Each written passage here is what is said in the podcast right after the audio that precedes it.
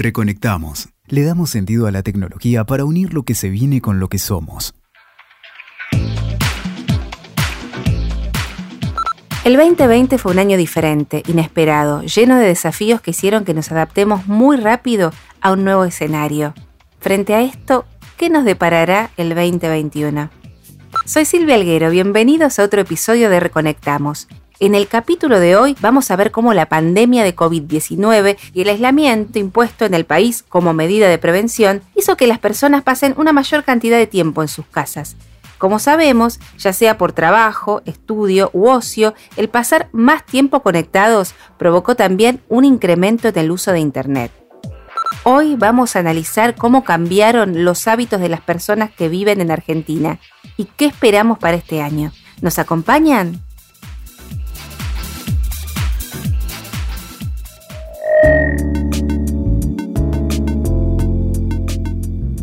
Para poder entender cómo fue el comportamiento, vayamos a lo que dicen los datos.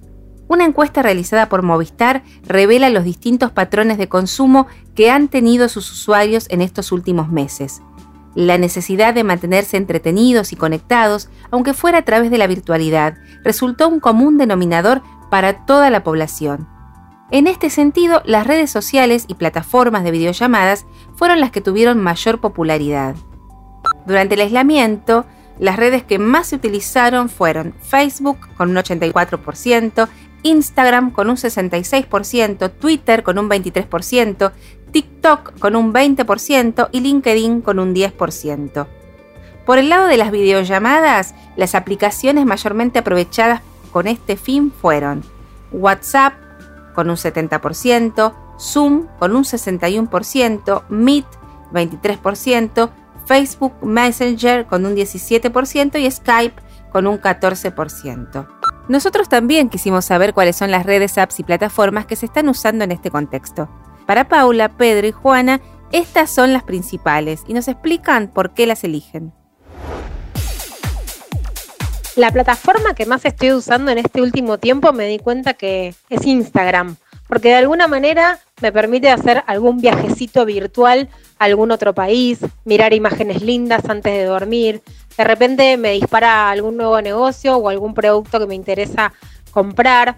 Eh, de alguna manera, eh, en la estética, en el diseño y, en lo bonito y acogedor, eh, es un lugar en donde me escapo. Tengo mis pequeños recreos en el día, en donde me escapo a Instagram y puedo viajar a mundos diferentes. Hoy en día la app que más estoy usando es YouTube. La uso más que nada en mis tiempos libres, cuando tengo que hacer algo y que no requiere mucha atención o cuando simplemente quiero divertirme un rato. Y estoy teniendo en general muchas videollamadas estos días, casi todos los días en, en la semana y salvo los domingos, ahí supongo que es mi día de descanso. La red social que más uso es TikTok porque hago ediciones y bailes ahí y después eh, WhatsApp porque hablo con mi familia y amigos. Hago videollamadas todos los días por WhatsApp y antes lo usaba, pero ahora ya no. Eh, Zoom para el colegio. TikTok para subir videos y bailes y a Motion para editar.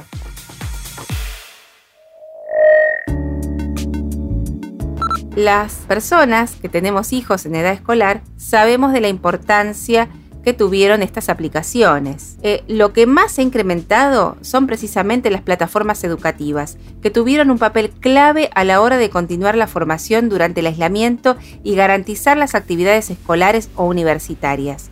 De hecho, el 71% de los hogares con menores de 18 años han utilizado este tipo de plataformas. También tenemos que destacar que los adultos y adultos mayores son los que más han utilizado aplicaciones para realizar trámites, como home banking o pagar los servicios básicos, comprar o vender productos y también para el ocio, ¿no? Para ver películas y series por streaming. En muchos casos vino de la mano de un aprendizaje express y lo que se hizo casi indispensable fue tener una buena conexión de internet. Por eso hablamos con Belén Viñas y Guillermina Spinelli, que trabajan en el área de proyecto diseño hogar de Movistar y nos cuentan más sobre cómo fue el comportamiento del servicio de Internet en el hogar. Las escuchamos. Según la misma encuesta de Movistar, el 81% de los consultados tiene contratado servicio de Internet en el hogar. La utilización de cables de fibra óptica y sistemas ópticos garantiza una mayor capacidad de transmisión de información y una altísima estabilidad ante condiciones extremas tales como el calor, la humedad o ruido eléctrico. Belén Viñas nos cuenta cómo fue el comportamiento de los clientes con fibra. Esto nos decía. El relevamiento demuestra que el 32% de los hogares conectados a la red de Movistar Fibra ha utilizado Internet para poder trabajar desde sus casas y que, además, el 55% de estos hogares contaba con dos o tres personas conectadas en simultáneo. Un dato muy interesante y nada menor es que este servicio cuenta con una característica única que es la simetría, lo que significa que brinda a sus clientes la misma velocidad de subida y de bajada de archivos pudiendo estar descargando contenidos y subiéndolos a la nube con la misma velocidad.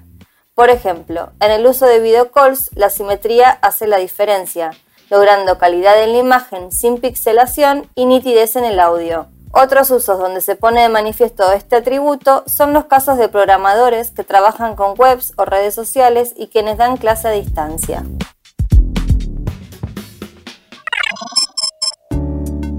Es fundamental estar más conectados y mejor conectados.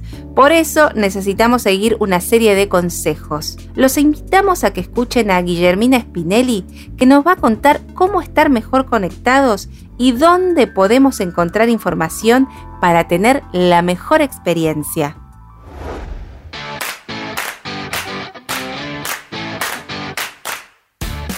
Movistar diseñó una guía de usuario para acompañar al cliente en el primer uso de sus servicios.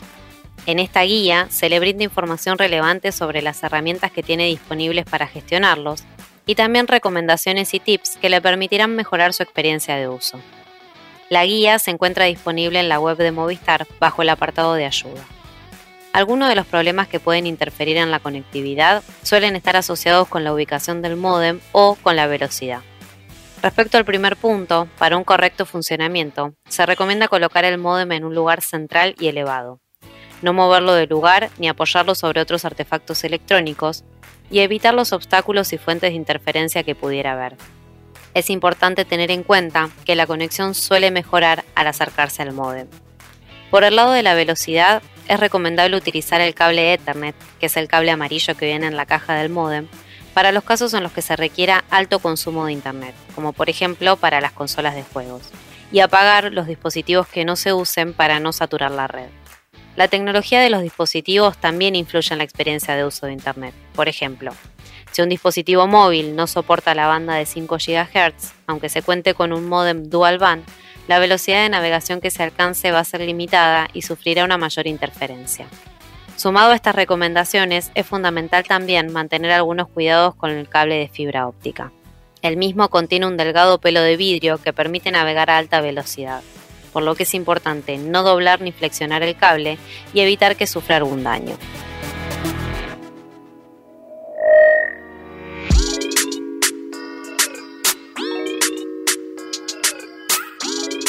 Bueno, ahora sabemos cómo estar mejor conectados y además si tenés fibra simétrica y seguís todos los consejos que vimos hoy, vamos a poder estudiar, hacer home office y poder ver una de las series que, por ejemplo, recomendamos en el capítulo de series empoderadas. Así que busca en Reconectamos el capítulo pasado y entérate de qué series podés ver con la mejor conexión. Con toda la experiencia que nos dejó 2020, sabemos que podemos hacer más de lo que suponíamos. Por ejemplo, hacer un curso de muebles pequeños o de diseños de páginas web. Y también pensar que es un muy buen momento para retomar lo que habíamos dejado pendiente. Bueno, muchas gracias María Belén Mulieri y Mariano Méndez Silva que estuvieron en la producción de este episodio y por supuesto a Belén Viñas y a Guillermina Spinelli por sus testimonios.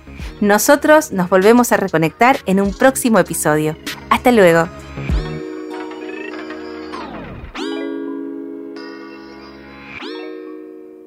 Escuchaste. Reconectamos.